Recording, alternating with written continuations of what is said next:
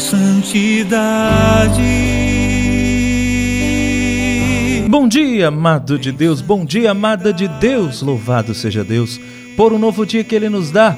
Neste dia 24 de fevereiro de 2022, estamos juntos para refletir a palavra de Deus. Espero que você já esteja aberto, aberta à graça do Senhor para a palavra fazer efeito na tua vida no dia de hoje.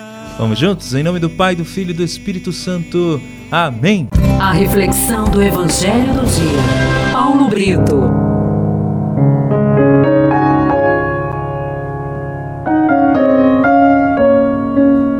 A primeira leitura de hoje está em Tiago, capítulo 5, de 1 a 6. O salmo do dia é o Salmo 48.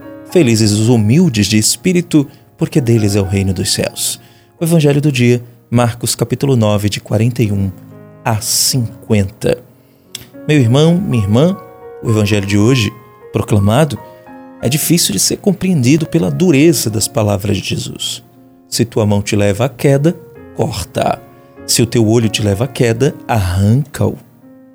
Usando metáforas bem diretas e com firmeza, Jesus nos dá consciência de que as nossas ações irão nortear o nosso destino final.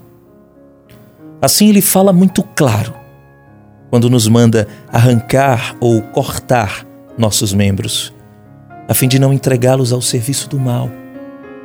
Em outras palavras, Jesus nos manda cortar o pecado. A mão, o pé, o olho significam aqui as nossas atitudes no agir, no caminhar, no olhar, as quais podem ser guiadas pelas concupiscências e nos arrastar para o pecado, que é o mal que nos leva à morte eterna, isto é, ao inferno. Jesus é muito exigente com seus seguidores.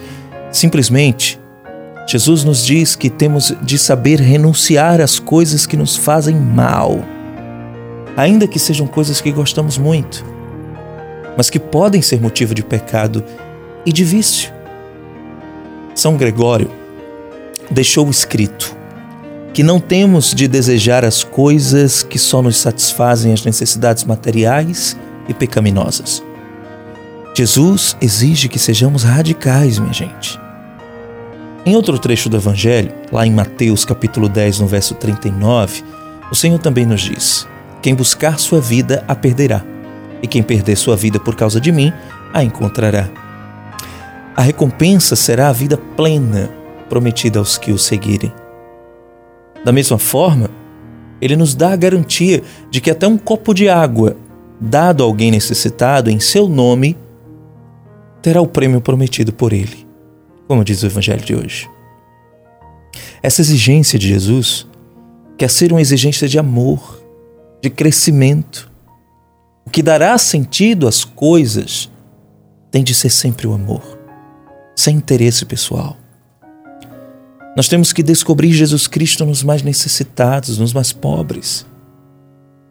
E Jesus só denuncia severamente e condena aos que fazem mal, aos que escandalizam e aos que afastam os pequenos do bem e da graça de Deus.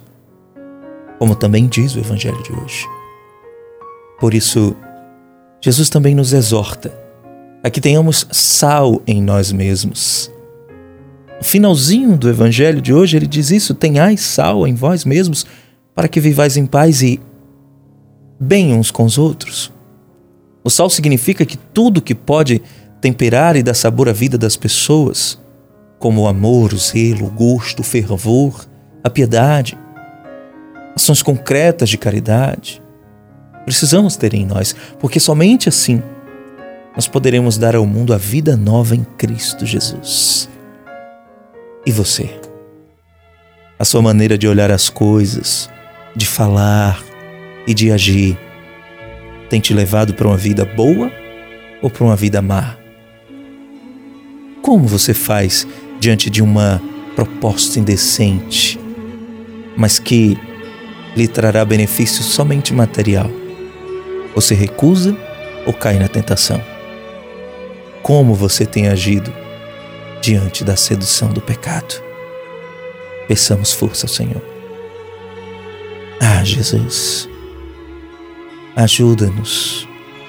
Ajuda-nos a viver em santidade.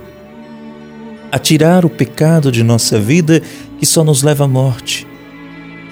Ajuda-nos, Senhor, a levantar quando nós cairmos.